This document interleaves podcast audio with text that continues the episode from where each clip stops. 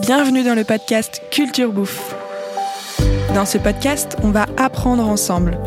Dans chaque épisode, on s'intéressera à un produit ou une thématique avec un producteur, un expert ou un passionné.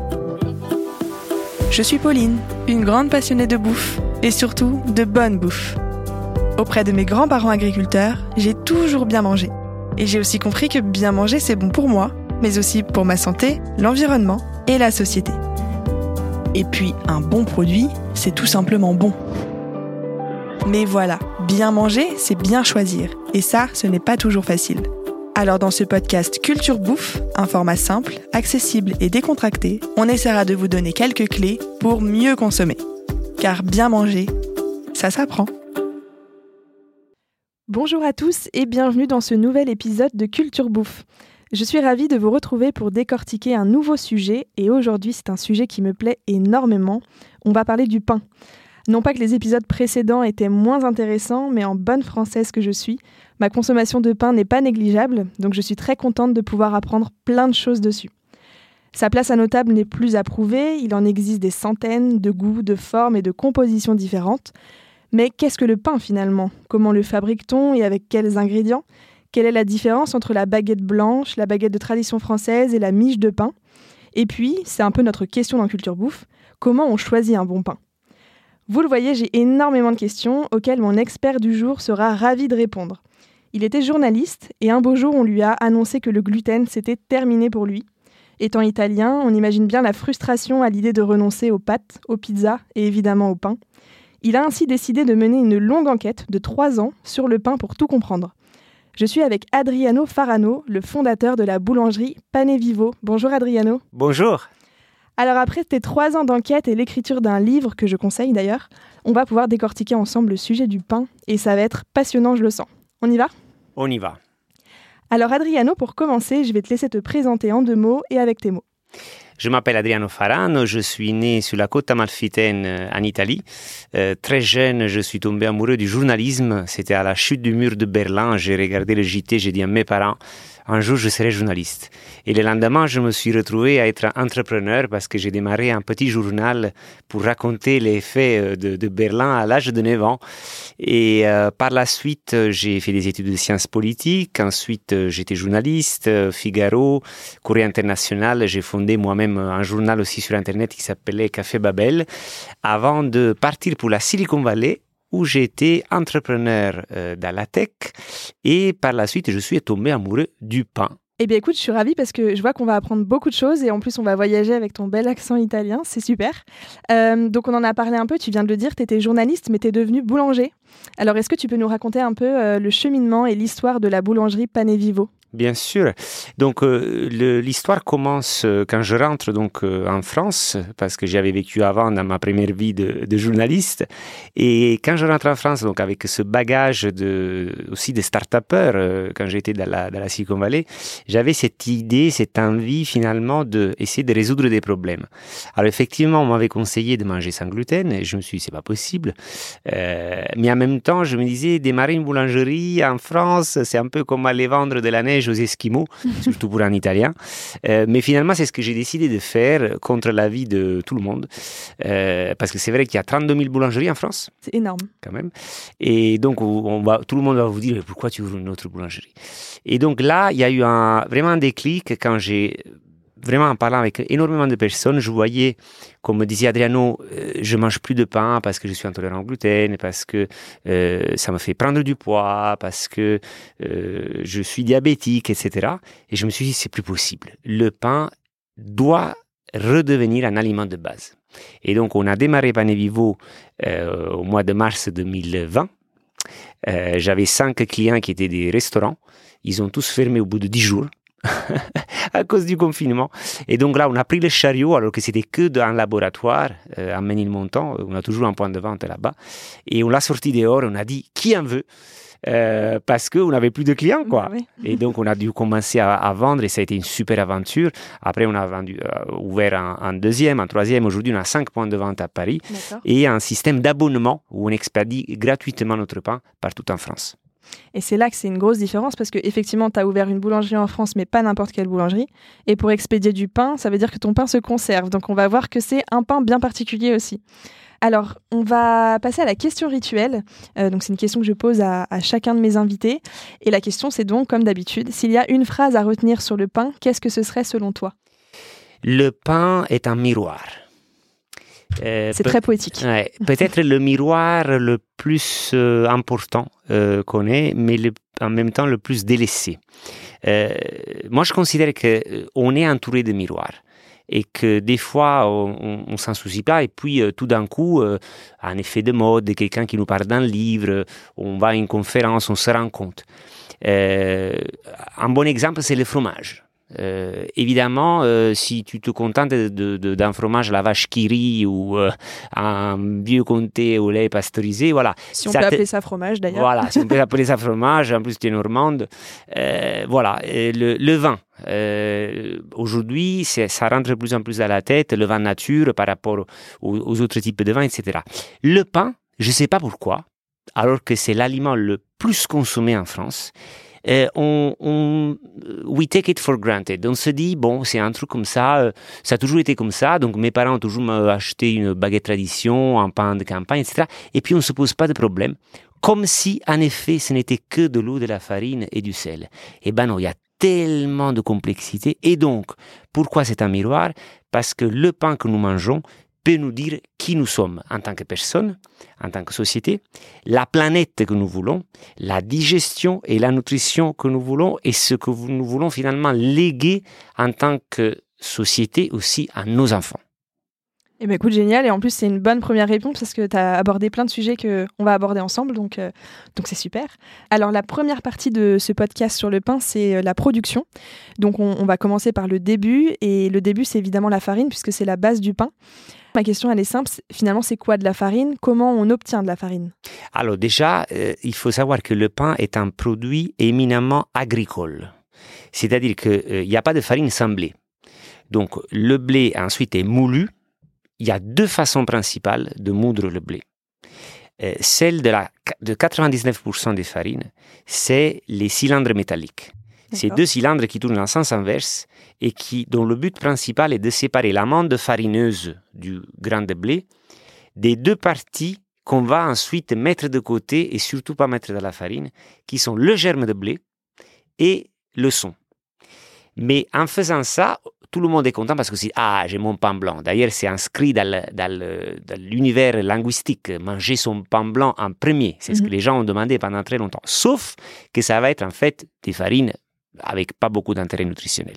Et donc on va mettre de côté le germe de blé, on va mettre de côté le son et on se retrouve avec des farines qui n'ont pas beaucoup d'intérêt. La deuxième façon beaucoup plus intéressante, c'est la mouture à la mêle de pierre. Cette mouture à la mêle de pierre, elle va nous garantir d'avoir déjà une base de farine intégrale, c'est-à-dire avec beaucoup plus de nutriments. Et quelle est la proportion de ces farines euh, moulues de cette façon et puis euh, de la façon précédente que tu viens de citer? Euh, Tu veux dire la proportion dans le commerce? Oui. Alors c'est environ 1%. Ah oui, c'est vraiment très voilà, peu. C'est très parce peu que c'est une méthode ancestrale? C'est une méthode ancestrale, mais c'est une méthode ancestrale qu'on peut pratiquer quand même euh, d'une façon, on va dire, industrielle. Euh, industrielle dans le sens noble du terme, c'est-à-dire qu'il euh, y a des artisans qui peuvent se servir aujourd'hui de mêles de pierre. Alors nous, pour la petite histoire, notre blé vient de Sicile, on va expliquer pourquoi oui. on est allé le chercher là-bas, mais les mêles de pierre utilisés par notre meunier, ce sont des mêles de pierre d'Île-de-France qu'il a fait apporter en Sicile. Pourquoi? Parce que c'est le meilleur silex qui existe dans la ville de La Ferté-Soujoire. Ok, bah écoute, c'est une belle histoire en tout cas. Euh, donc finalement, pour répondre simplement à la question, la farine c'est quoi? C'est juste du blé qui est broyé. Il y a deux façons de le faire, une qui est meilleure que l'autre et on va y revenir. Mais voilà, la farine c'est simplement ça. J'ai lu dans ton livre, donc parce que j'ai préparé le podcast en, lisant ce livre, et tu expliques justement que la qualité de la farine que l'on connaît aujourd'hui a grandement diminué. Donc tu viens en citer euh, une des raisons, c'est le fait qu'on ait changé de méthode pour moudre le blé. Et il y a une deuxième raison, c'est alors c'est un mot un peu barbare pour moi, mais tu vas pouvoir nous l'expliquer, l'hybridation génétique. Est-ce oui. que tu peux nous dire un oui. petit peu ce que c'est? Oui, c'est-à-dire que, voilà, donc euh, tu m'as posé la première question sur la farine, effectivement, donc comment le grain va être transformé finalement euh, en farine, mais déjà il faut se poser la question quel grain? Exactement. Voilà. Tout début, c'est ça finalement. Exactement. C'est pour ça que je disais le pain, c'est, c'est un produit agricole. C'est-à-dire que finalement, c'est de la récolte du blé qu'arrive le pain. Mais quelle variété? Et ben là, c'est vraiment euh, l'histoire est incroyable parce que euh, je ne sais pas si tu vois les tableaux de Van Gogh euh, Oui, avec les, les champs de blé. Oui. Alors c'est des blés qui sont hauts. D'accord? Aujourd'hui, si tu te balades euh, juste avant la moisson dans la Beauce, qui est le plateau céréalier au sud de Paris, eh ben, tu vas voir des blés bonsaï, des blés nains. Que s'est-il donc passé? Alors, il y a un, jeune agronome italien qui, en 1913, découvre des variétés japonaises de blé qui étaient toutes petites. En étant toutes petites, en fait, elles allaient beaucoup moins s'affaisser Mhm. beaucoup moins versé, comme disaient les agriculteurs. Et donc, au final, on obtenait des rendements beaucoup plus élevés. Mais à l'époque, on ne s'était pas rendu compte d'une chose, c'est que euh, le profil protéique de ces variétés de, blé était complètement différent des variétés anciennes, les variétés de blé haut.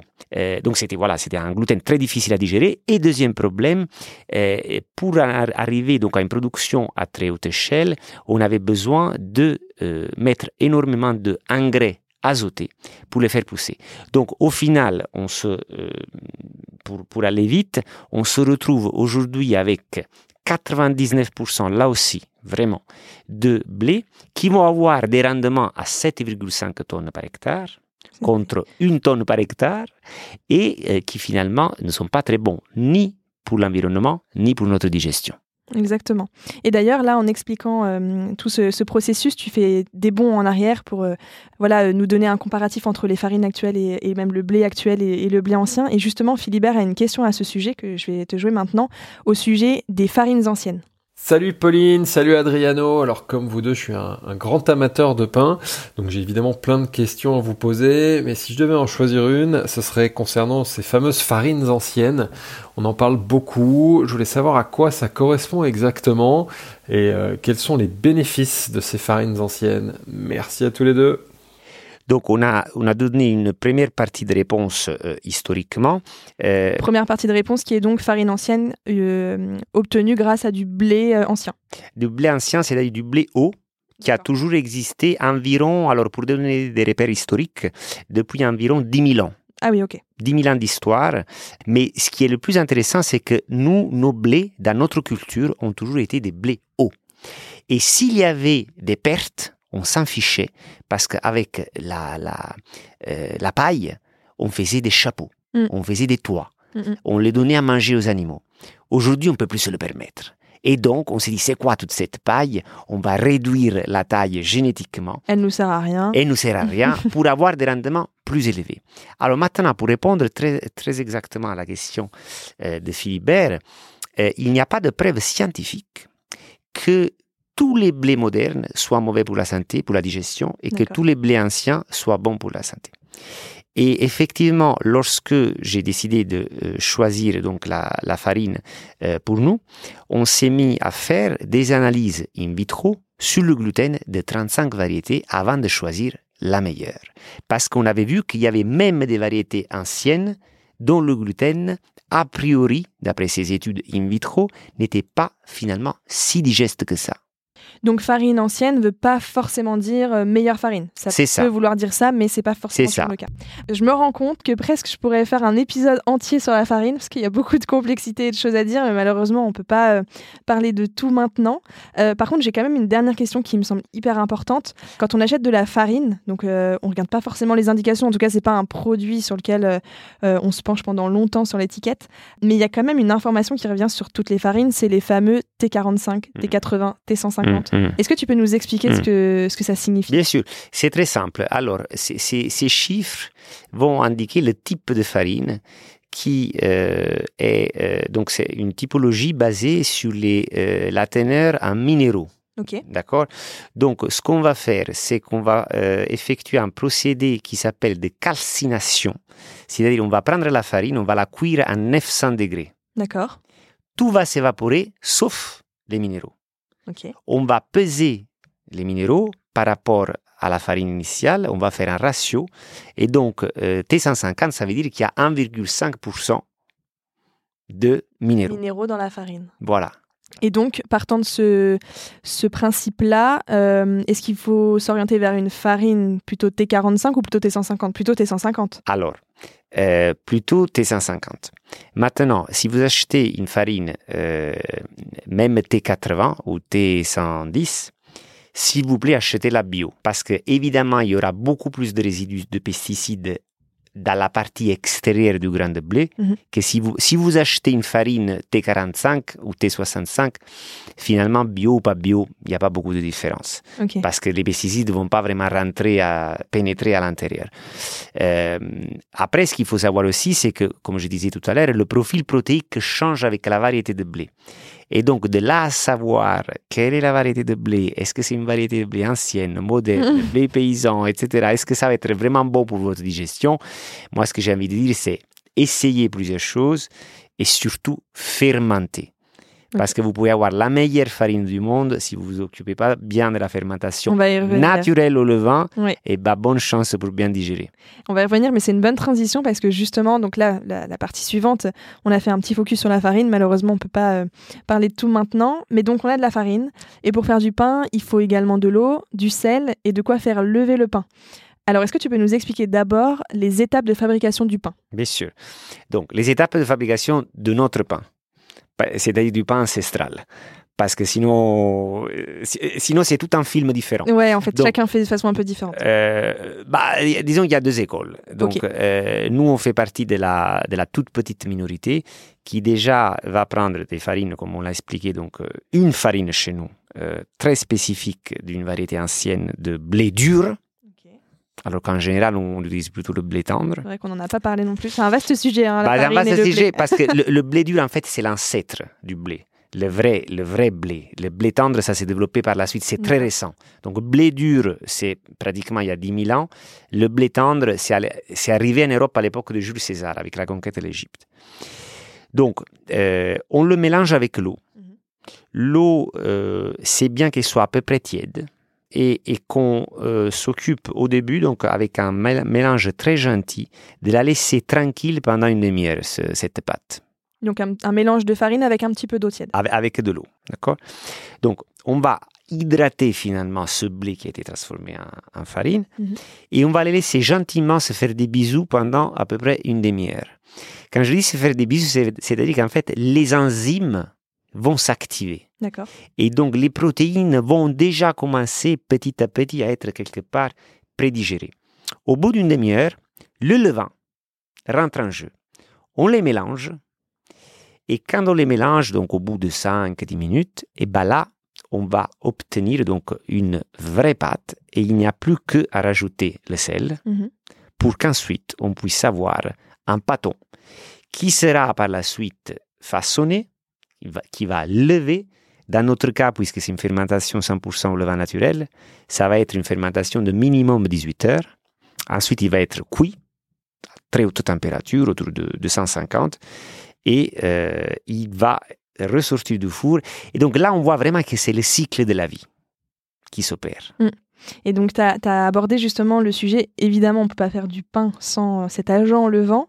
Euh, donc, toi, tu utilises du levain, mais on peut aussi utiliser de la levure. Est-ce que tu peux m'expliquer la différence euh, entre les deux et surtout pourquoi la levure est venue remplacer le levain? La fermentation naturelle au levain précède la fermentation à la levure. Elle a été sans doute une découverte due au hasard. Donc imagine que tu étais en train de faire une pâte plutôt pour faire des, galettes non levées et puis un jour, euh, je sais pas, il y a, y a un ours sauvage qui arrive, tu t'enfuis, tu es dans une grotte. L'ours, il aime pas trop ta pâte, euh, il dit euh, beurre que j'en veux pas. Et puis tu reviens euh, au bout de deux jours et tu trouves cette pâte qui a fermenté. Dis, bon, euh, ça sent un peu le yaourt, un peu le vinaigre, euh, est-ce que je vais quand même la cuire? Hum, Bizarre. Allez hop, on essaye.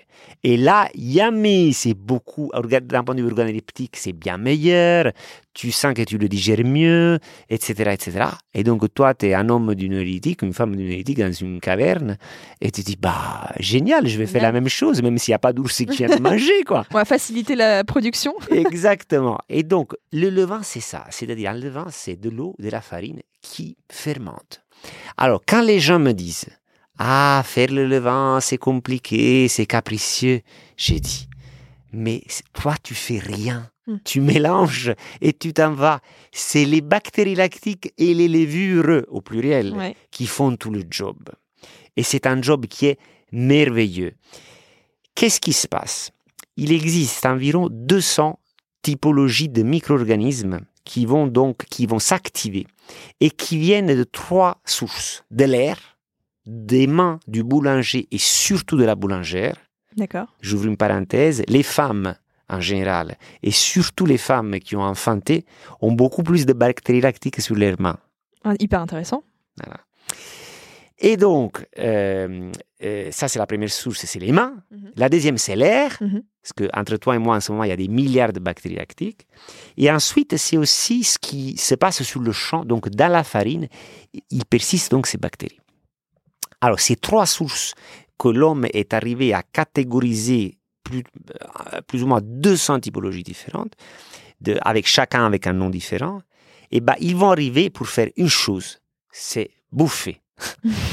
Qu'est-ce qu'ils vont bouffer?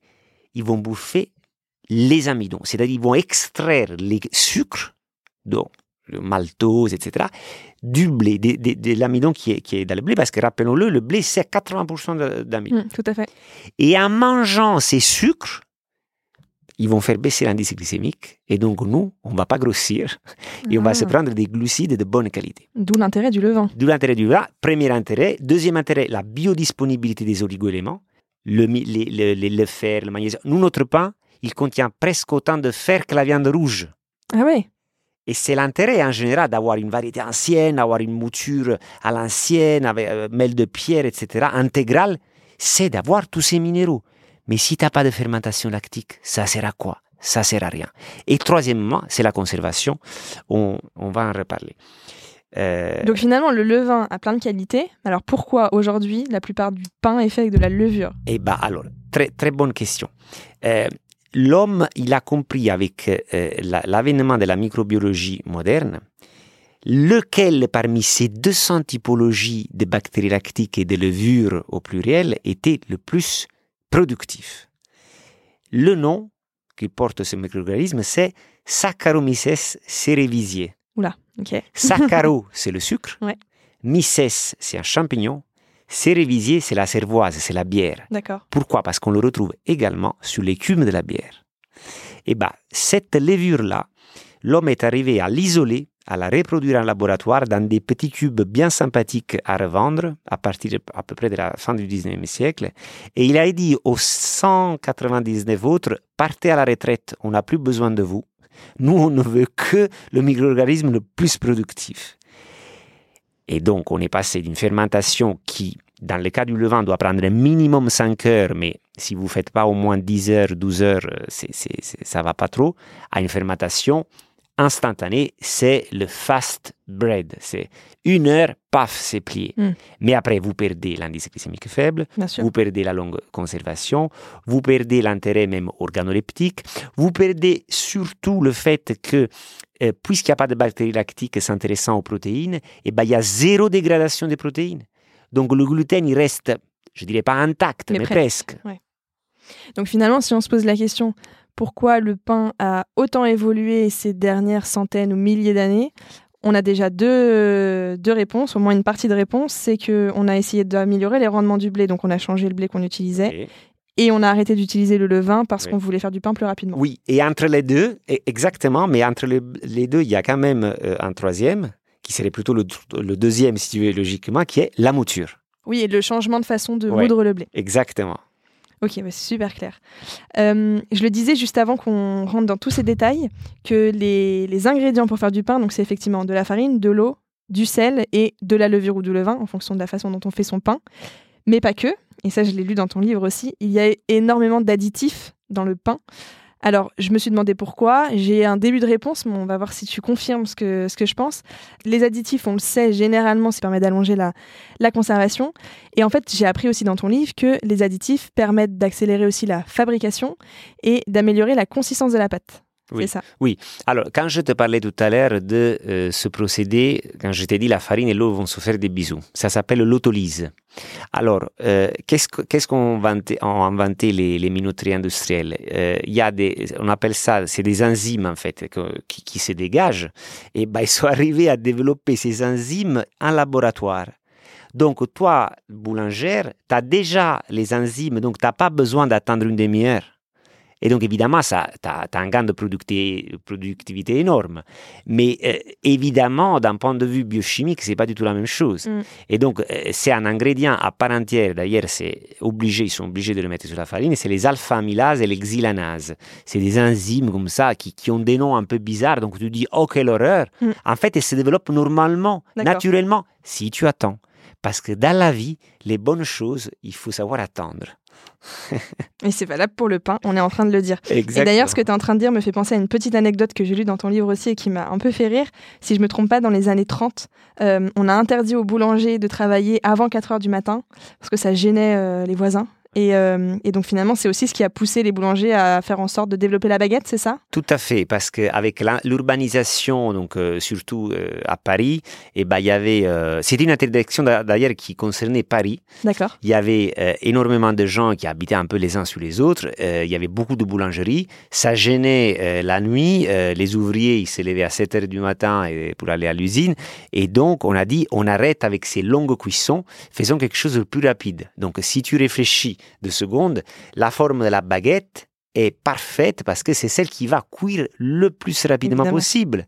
Et donc, on a pratiquement obligé, il y a eu même, je crois, une année où on pouvait faire que de la baguette. Ah oui, d'accord. Après, les gens, il y a eu un peu une révolution parce que les Français aiment quand même le bon pain, sauf après en arriver aujourd'hui au paradoxe qu'on on va euh, classer la baguette comme monument de, de la culture française à l'UNESCO, alors que pas du tout.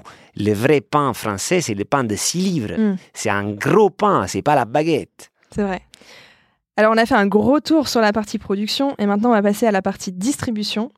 J'ai lu, et je mets des guillemets, le premier boulanger français, c'est la grande distribution. Mm. Euh, un chiffre pour imaginer. Carrefour. Carrefour, bah, Carrefour comme ça on, a, premier, ouais. on, on image parfaitement le propos. Et un chiffre pour, euh, pour imager aussi euh, ce propos, c'est 70 millions de baguettes qui ont été vendues en grande distribution en 2015. Est-ce que tu peux nous expliquer, en partant de ce postulat, comment se passe le secteur de la boulangerie en France? Comment c'est organisé?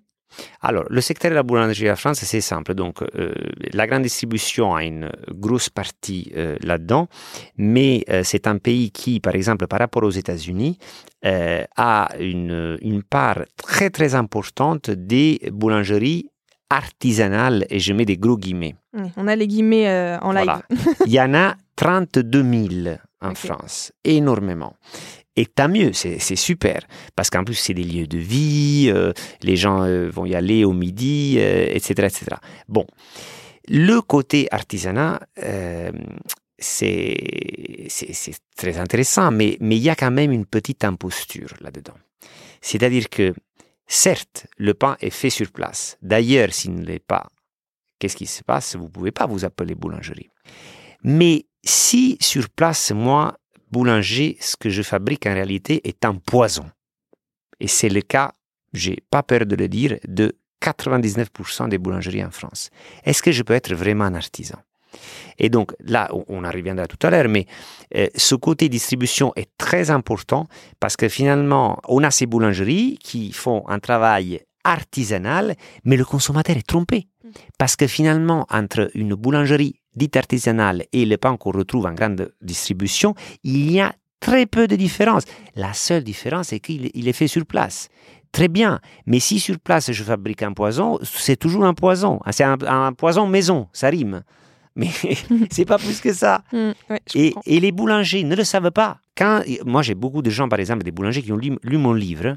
Vous savez pas, des fois, c'est une tragédie.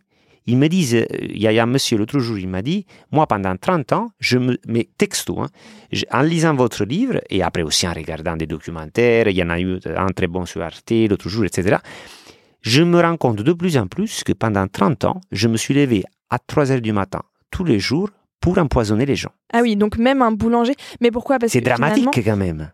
Parce que finalement, le- même le boulanger qui a envie de bien faire, il peut, il, il arrive pas à bien faire ou parce que. Ah bah, le système est fait pour que le boulanger n'a aucune idée. Alors, je te donne un exemple. Tu vas chez un caviste Mhm. pour acheter une bouteille de vin. Le caviste va saura te dire quel est le cépage de la bouteille. Tu vas chez un boulanger, tu poses la question Ah, monsieur, le pain complet, très bien, c'est quoi la variété de blé? C'est pas qu'il ne sait pas te le dire. Il ne le sait pas, c'est même pas écrit sur la farine. On lui a pas donné l'information. On ne lui a pas donné l'information. Personne ne sait. Il faut remonter. Des fois, même l'agriculteur l'ignore. Il faut remonter au semencier.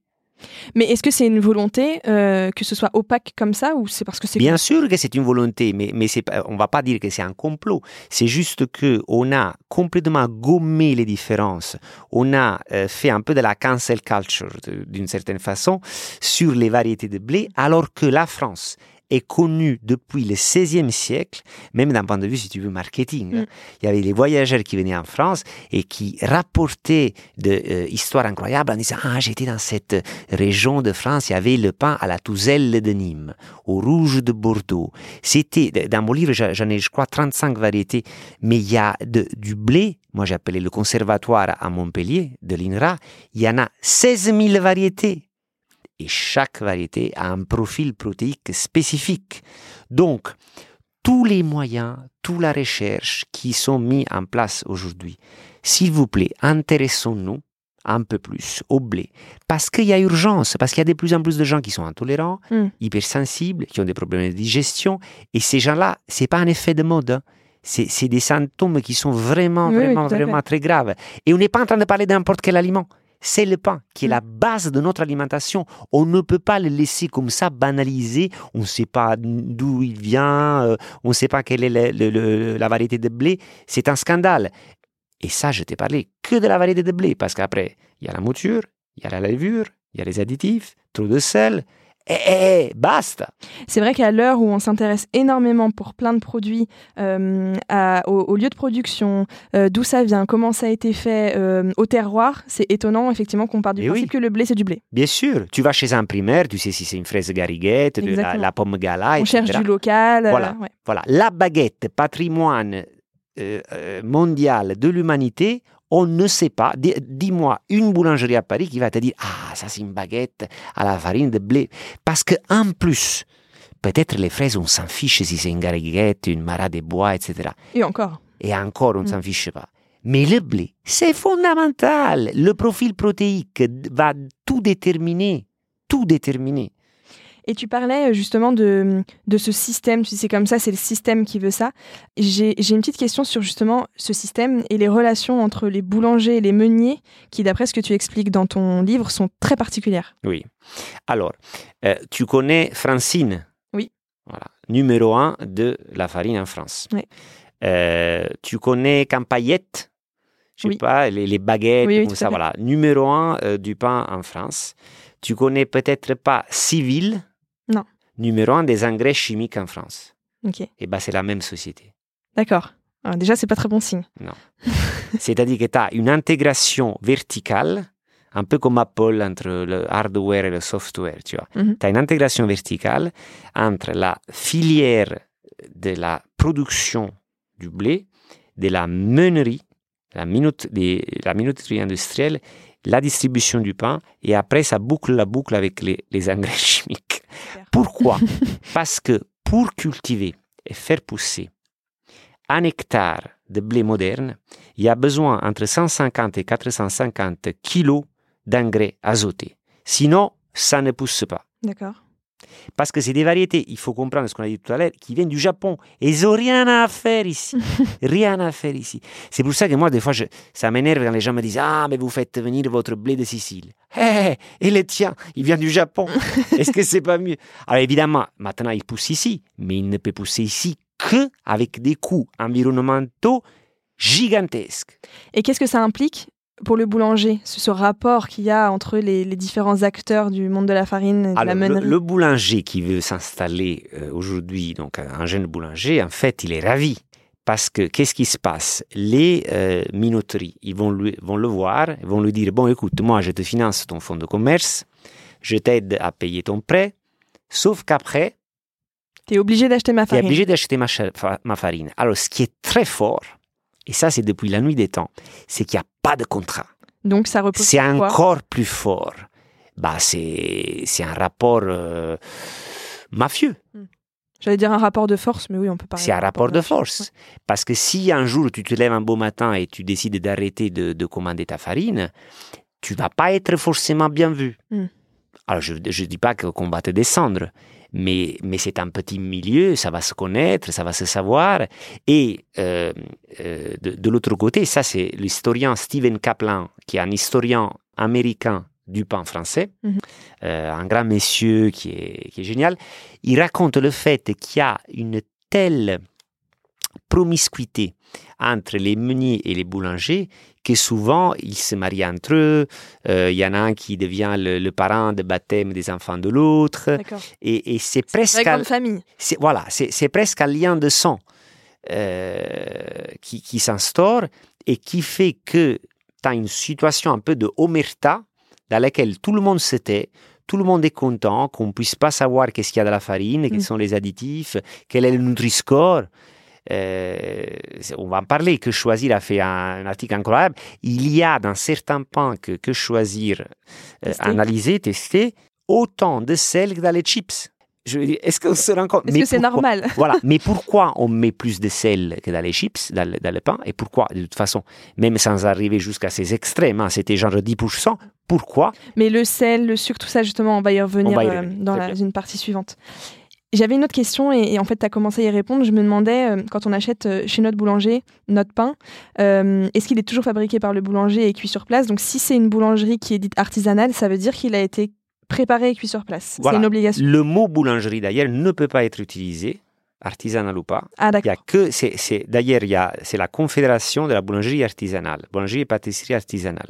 Donc, à, à partir du moment où c'est écrit boulangerie, ça doit être forcément fait sur place. C'est une, bonne indication aussi pour, Ouais. euh, pour acheter son pain. Ouais. Donc, justement, on va passer à la partie consommation, parce que plusieurs fois, tu as, commencé à répondre à mes questions, donc c'est bien. Euh, Est-ce que d'abord, tu as une idée de la consommation de pain en France? C'est, euh, selon les études, c'est autour de 90-100 grammes par personne, Ok, ça semble beaucoup. par jour. C'est beaucoup. J'ai pas de, j'arrive C'est beaucoup, rendre- c'est beaucoup. Alors, c'est beaucoup en termes absolus. Et en termes historiques, c'est rien du tout. Parce qu'il faut savoir que jusqu'à la Deuxième Guerre mondiale, un Français en moyenne mangeait 800 grammes de pain. D'accord. Donc justement, c'était ma question après. Quelle est l'évolution de cette consommation ces dernières années? Donc ça a diminué. Eh, eh, Ça a diminué énormément. Là, ça s'est stabilisé. D'accord. Depuis euh, au moins une quinzaine d'années, ça s'est stabilisé. Et les tendances de consommation? Plutôt de gros pain, la baguette, la tradition. Alors, c'est euh, la baguette, c'est le- la star. Donc quand on parle baguette, c'est la baguette blanche, euh, longue. euh, Voilà, donc ensuite, il y a la baguette tradition, euh, qui contient moins d'additifs, mais là, on contient quand même 6. Mhm. Et puis, euh, il y a de plus en plus de pains complets, euh, intégraux qui se développent. Tu as le pain au levain, mais la plupart des pains au levain, c'est des faux pains au levain. C'est-à-dire qu'ils contiennent aussi de la levure. Et puis, finalement, le modèle économique des boulangeries est en train de évoluer de plus en plus vers euh, du snacking, donc euh, sandwich, Mm. euh, des pâtisseries qui, elles, ne doivent pas forcément être, vraiment faites sur place, être artisanales, ce qui fait que la plupart des boulangers, pareil pour les viennoiseries, les reçoivent euh, déjà précuites. euh, Et justement, voilà. c'est une petite aparté parce qu'on ne parle pas du pain, mais Ouais. comment on peut savoir si euh, de la viennoiserie qu'on achète, elle est faite sur place? Alors- Si on veut une, une bonne viennoiserie, comment La on Confédération euh, a fait quelque chose de bien. Ils ont créé un label qui s'appelle Boulanger de France, D'accord. où euh, tout doit être fait sur place. Donc quand on, on- on dit fait, c'est vraiment le, le- le boulanger a fait sa pâte, le il a feuilletage, la pâte feuilletée, etc. Ce qui, entre nous, est un travail incroyable. Énorme, ouais. Voilà, c'est-à-dire c'est- si un croissant coûte moins de 1,50€, ne l'achetez pas. Hum, C'est pas possible puisque Ouais. ça, ça, ne peut pas Ouais. avoir été fait par le boulanger. C'est 85% des croissants, des viennoiseries vendues en France qui sont surgelés. Le croissant qui est quand même lui aussi l'emblème de la France. ouais, ouais, le- le- l'emblème de la France. Alors, il est l'emblème de la France. Après, je ne sais pas si on peut ouvrir une parenthèse sur le croissant. On peut ouvrir un petit parenthèse. Euh, le point, alors, les, les matières grasses, ils ont, et se- euh, peuvent se catégoriser avec le point de fumage. Le point de fumage, c'est la température au-delà de laquelle la graisse s'évapore, mais ça devient de la fumée. Mhm. Cette fumée, imaginez qu'elle soit euh, mise dans une cage qui s'appelle le gluten, des plein de petites cages. Ça, ça risque de ne pas être très bon pour la Mhm, santé. En fait, c'est cancérigène. D'accord. Donc le beurre, cuit à très haute température, c'est cancérigène. Donc vous êtes en train de manger un bonbon cancérigène, c'est ça un croissant. Alors, une fois de temps en temps, ça va. Mais vous mangez ça tous les jours, bonne chance. Ok, bon, c'est noté pour les petits déj du dimanche. Eh, eh, bon, les dimanches, ça va. Mais voilà, moi, je ne conseille pas, franchement. En plus, euh, c'est du surgelé, donc... euh, Justement, du coup, on parle santé, donc c'est hyper intéressant. Ouais. Parce que sur le pain aussi, il y a un vrai, une vraie question santé euh, à plusieurs, euh, sur, sur plusieurs sujets, le sucre, le sel Hmm. et le sujet du gluten. Euh, parce qu'effectivement, donc tu, tu disais, le croissant, ça revient à manger un mauvais bonbon, euh, mais en fait, manger du pain de mauvaise qualité, ça revient aussi à manger Oui, des bonbons parce oui. que c'est très sucré. Oui. Est-ce que euh, tu peux m'expliquer un petit peu pourquoi est-ce que ce, ce pain, dans lequel normalement il n'y a pas de sucre, est sucré Oui, bien sûr. Parce qu'on revient à ce qu'on disait tout à l'heure, c'est-à-dire si on prend le grain de blé, eh ben, c'est 80% de l'amidon. Qu'est-ce que c'est l'amidon? L'amidon, c'est des glucides complexes. C'est-à-dire que normalement, une fois que ça passe à notre système digestif, ça, ces molécules euh, de sucre, finalement, se transforment en glucose. Et ils vont donc être bombardés dans notre sang à une vitesse grand V. Tout cela se mesure avec un indice, qui est l'indice glycémique, qui va de 0 à 100. Mhm. D'ailleurs, dans la mesure de 0 à 100, 100, c'est le pain blanc. Ah oui, d'accord. Bon, bah, Ouais. au moins, ça a le mérite d'être clair. C'est-à-dire que tu manges du pain blanc, c'est 100. Il n'y a pas plus sucré. C'est c'est le même niveau que le, le glucose pur, en fait. Mais ce qui est très étonnant, c'est que le pain complet, aujourd'hui, dans une étude qui a été sponsorisée par l'Association de la Ménerie française, Mhm. qui est vraiment le grand Satan pour moi, hein, Ouais, ouais, attention à ce qu'on va entendre. eh ben, le pain complet, il était à 85, D'accord. c'est-à-dire supérieur au Coca-Cola. Donc pourquoi? Qu'est-ce qui s'est passé? C'est pas possible que le pain du Christ, le pain qui a été gravé dans notre ADN de, de, de société, de civilisation, Soit aussi mauvais pour la soit aussi mauvais. C'est pas possible. Et moi, c'était ça vraiment le, le paradoxe que je voulais euh, essayer de, euh, d'expliquer. Donc, ce qui s'est passé, c'est que, en fait, on prend les trois éléments gén- génétiques, Mhm. mouture et fermentation. Au niveau génétique, que les variétés anciennes de blé soient plus ou moins digestes, finalement, on n'en sait rien. Ça dépend de laquelle. Nous, on a que tu choisi. disais tout à l'heure, ouais. Nous, on a choisi la, la plus digeste. Mais une chose est sûre, elles ont beaucoup moins de ce qu'on appelle les amidons. Ils ont beaucoup plus, pardon, des amidons résistants. Donc, les amidons résistants résistent à l'action des enzymes et ne se transforment pas en glucose. D'accord. Ok. Bon, ça, c'est clair. Numéro un. Numéro deux, la mouture. Quand vous gardez le germe, et ça, c'est qu'une mouture à lamelle de pierre intégrale pour de vrai, le germe de blé, c'est des lipides. Mhm. Les lipides font baisser l'indice glycémique. Trois, la fermentation lactique, ce qu'on a expliqué tout à l'heure. Mm. Donc ces trois éléments, en fait, font en sorte que le pain, si on les respecte scrupuleusement, S'il est fait correctement. voilà, eh ben, on va avoir un pain ancestral qui va nous faire du bien et qui va nous nourrir. Parce qu'en fait, on parle le mot un peu scientifique, indice glycémique. Mais en fait, c'est quoi un indice glycémique bas? C'est un pain qui vous rassasie. C'est un pain, on n'aura pas faim deux heures après C'est avoir ça, mangé. c'est ça. Et si vous lisez, que vous soyez croyant ou pas, avec un œil presque anthropologique, les écritures chrétiennes, eh ben, le pain qui vous nourrit, qui vous rassasie, c'est, c'est l'idée que vous mangez quelque chose et après, basta, on est bien. C'est ça la vraie nourriture. C'est pas les baguettes, les chips, les cacahuètes, les trucs qu'on mange entre les repas. C'est cette malbouffe finalement que si on regarde l'histoire de qui on est, on est en train de finalement de dé- délapider com- complètement ce patrimoine, alors qu'il est devant nos yeux. Finalement, oui, il faut du temps. Mm. Oui, il faut de l'argent. Mais c'est tellement meilleur. Donc là, on a parlé du sujet du sucre. Il y a un sujet sur le sel aussi. Le pain est excessivement salé. Pourquoi? C'est le, le pain. Alors là aussi, c'est un paradoxe. C'est, on regarde le rapport de l'ANSES, l'autorité nationale de sécurité alimentaire, sur le sel. Tous les jambons, tout- tout- le pain numéro un. Mais comment c'est possible? Comment c'est possible? Alors la réponse est toute faite. À partir du moment où vous utilisez des blés modernes, standardisés, ces blés-là n'ont plus aucun goût. Et le sel étant exhausteur de goût. Et ben voilà. Et donc on doit, boum, vraiment doper au sel, parce que sinon, ça sent rien du tout. Mm. Ça, ça. Et donc, tous les engagements, alors depuis 2003, les boulangers ont signé des protocoles pour baisser le sel. hein. Là aussi, récemment, ils ont fait une autre, une autre annonce.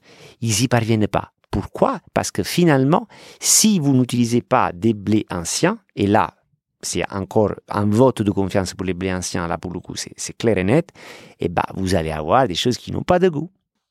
Et donc le dernier sujet, donc on a dit il y a le sucre, il y a le sujet du sel et le sujet du gluten, mais tu l'as expliqué en même temps que le sucre, en fait, c'est c'est relié. Bah alors, c'est- c'est c'est relié, mais le, le gluten, finalement, il faut quand même expliquer ce que c'est. Euh, Le gluten, finalement, dans le blé, il n'y a pas de gluten.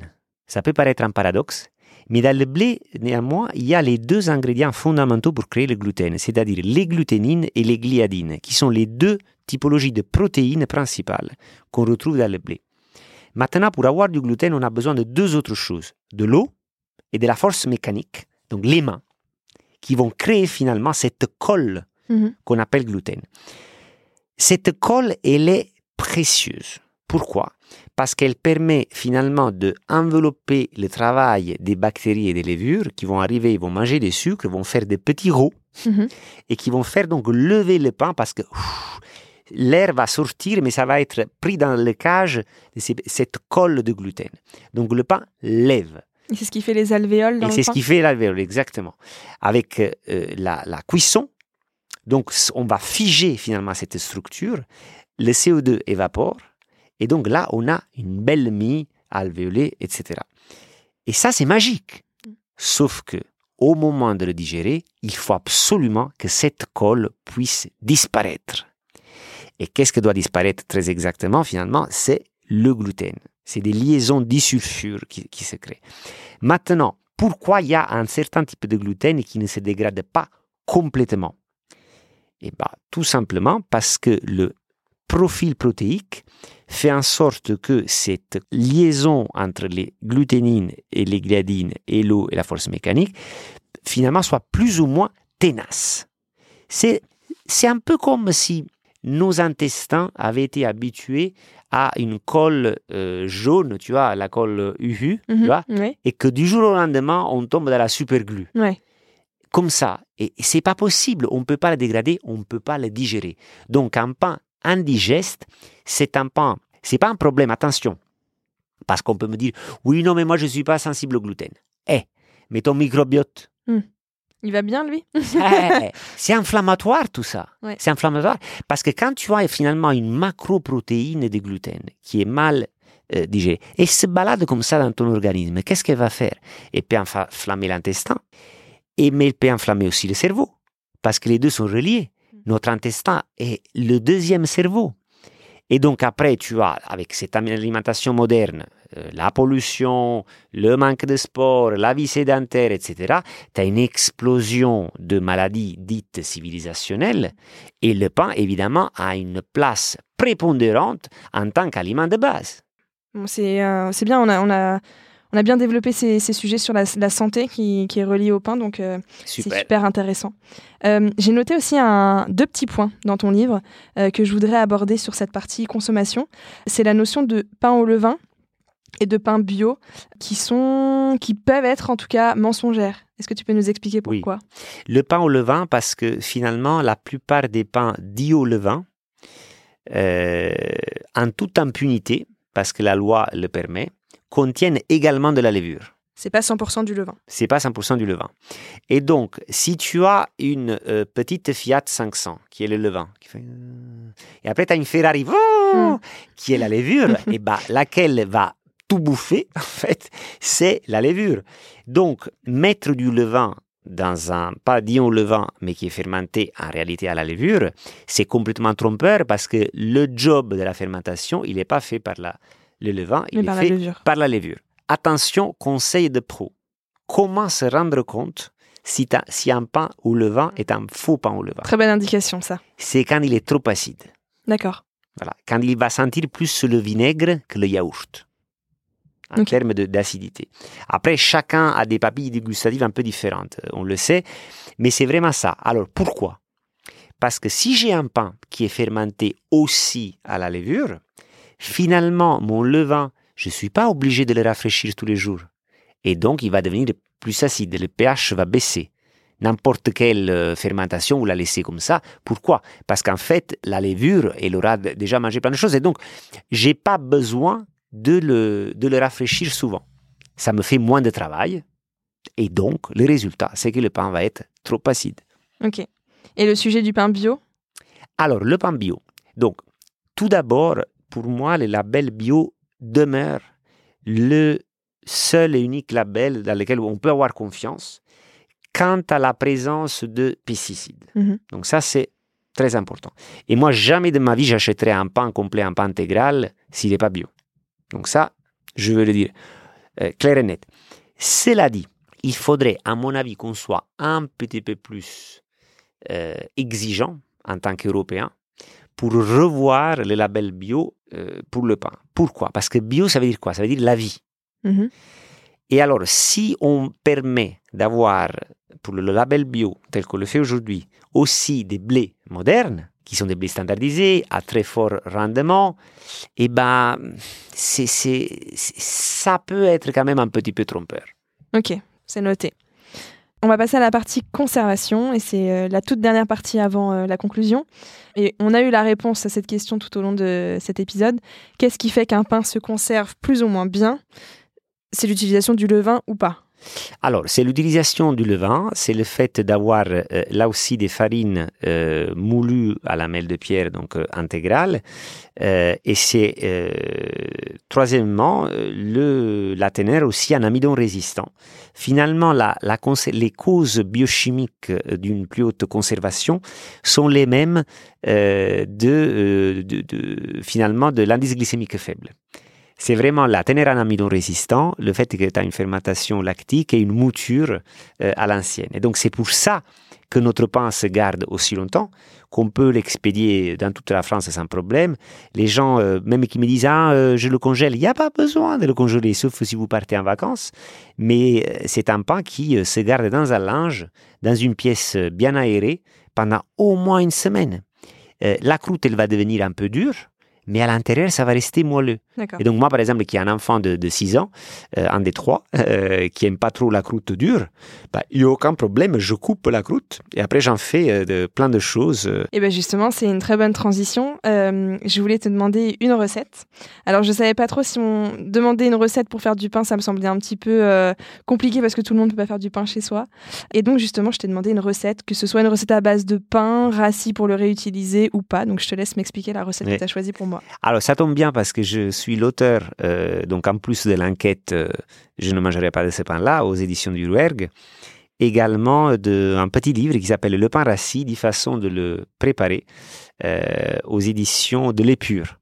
Euh, qui sont ces petits livres que vous voyez près de la caisse dans les librairies indépendantes? Euh, il y en a 350.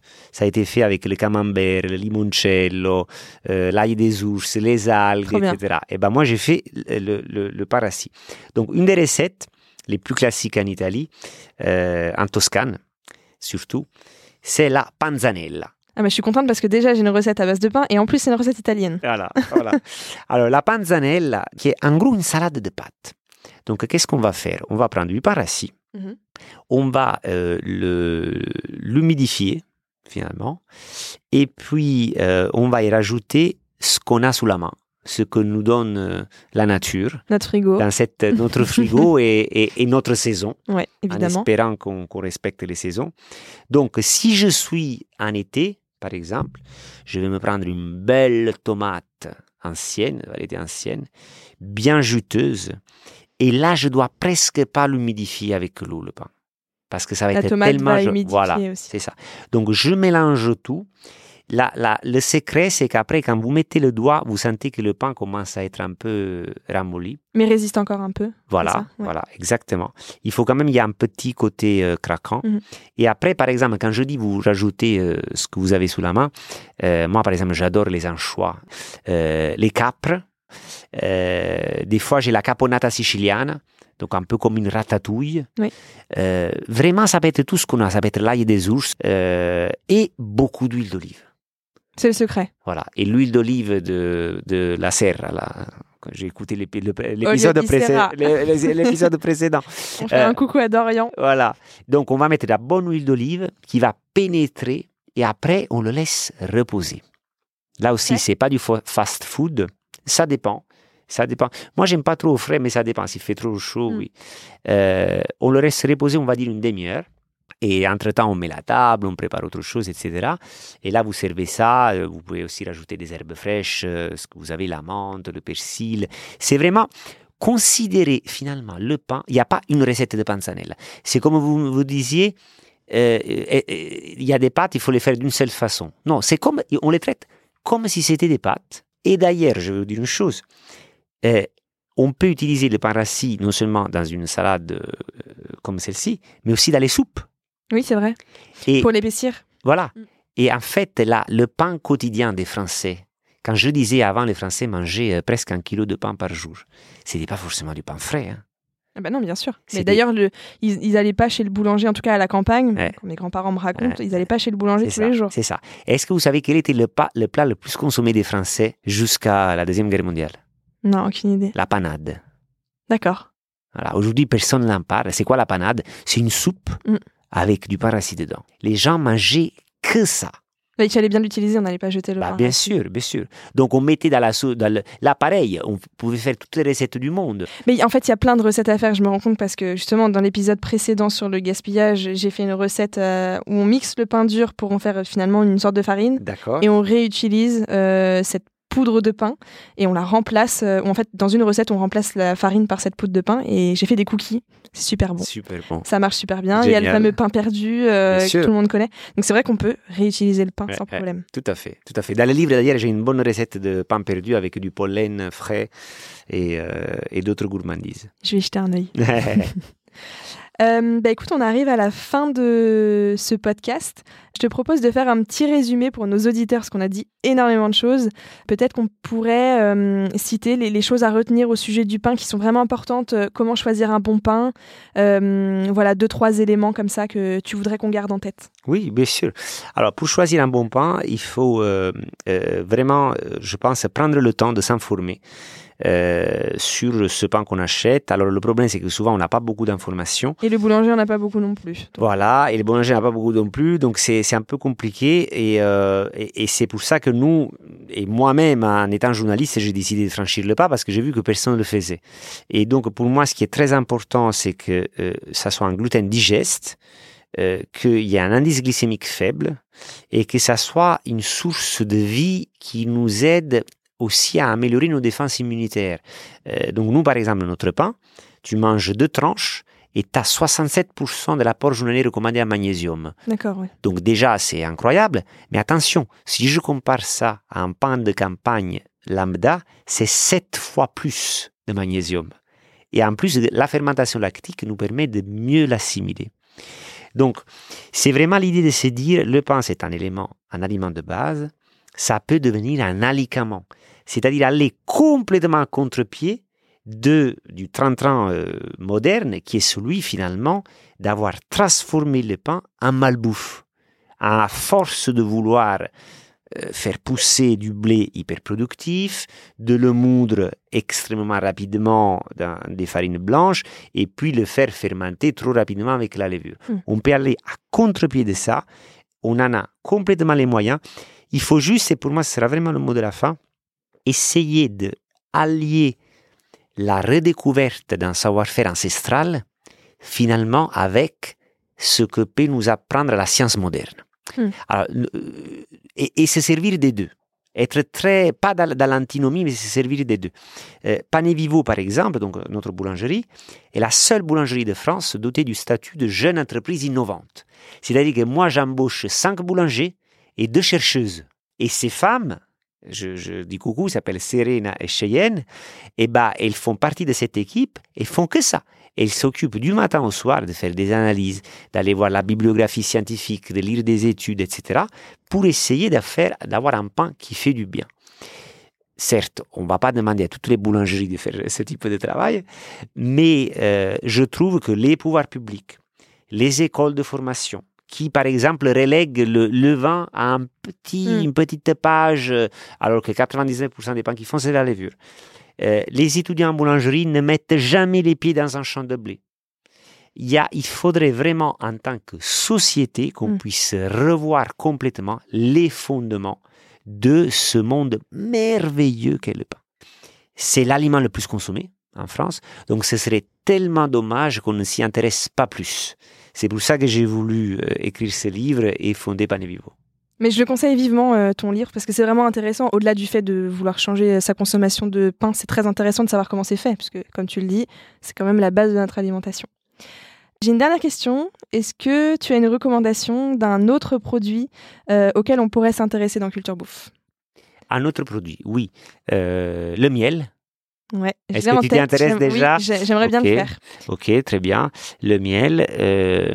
Très opaque aussi comme produit. Ouais, ouais tout à fait. Euh, le sel. Mm. Voilà. Euh, alors, il y a eu un très beau, un très beau livret qui a été fait sur, par, par un journaliste que je connais sur les aliments essentiels. Alors, il y a le lait, c'était, je crois, le, le pain, le lait, le vin, le sel, le miel, l'huile d'olive. Mm. Bah, c'est vraiment les ingrédients de base qu'on a. C'est les ingrédients de base. C'est mm. vraiment c'est les ingrédients aussi du régime euh, crétois, du régime méditerranéen. Et euh, il y a la bière aussi, par exemple. On peut s'intéresser. Bon, plein de sujets. la bière de pain, très intéressant. C'est vrai, oui. Maintenant, on réutilise le pain dur aussi pour faire de la bière. on l'a pas cité tout à l'heure. Alors, en fait, euh, la première bière de l'histoire de l'humanité a été faite à base de pain. D'accord. Ah, tu vois. Alors que c'est revenu à la mode il n'y a pas très longtemps. Hein, C'était au pays de Sumer. D'accord. Voilà. Eh bien, écoute, on a, on a terminé. On a fait un grand, grand, grand tour sur le pain, je crois. Merci beaucoup pour toutes tes réponses. Je t'en prie. Merci. Et à très vite. À très vite. Merci. Si le podcast vous a plu, n'hésitez pas à vous abonner à Business of Bouffe sur votre appli audio et à partager l'info autour de vous. Vous pouvez aussi nous laisser 5 étoiles sur Apple Podcast ou Spotify. C'est important pour nous aider à gagner de la visibilité. Merci et à très bientôt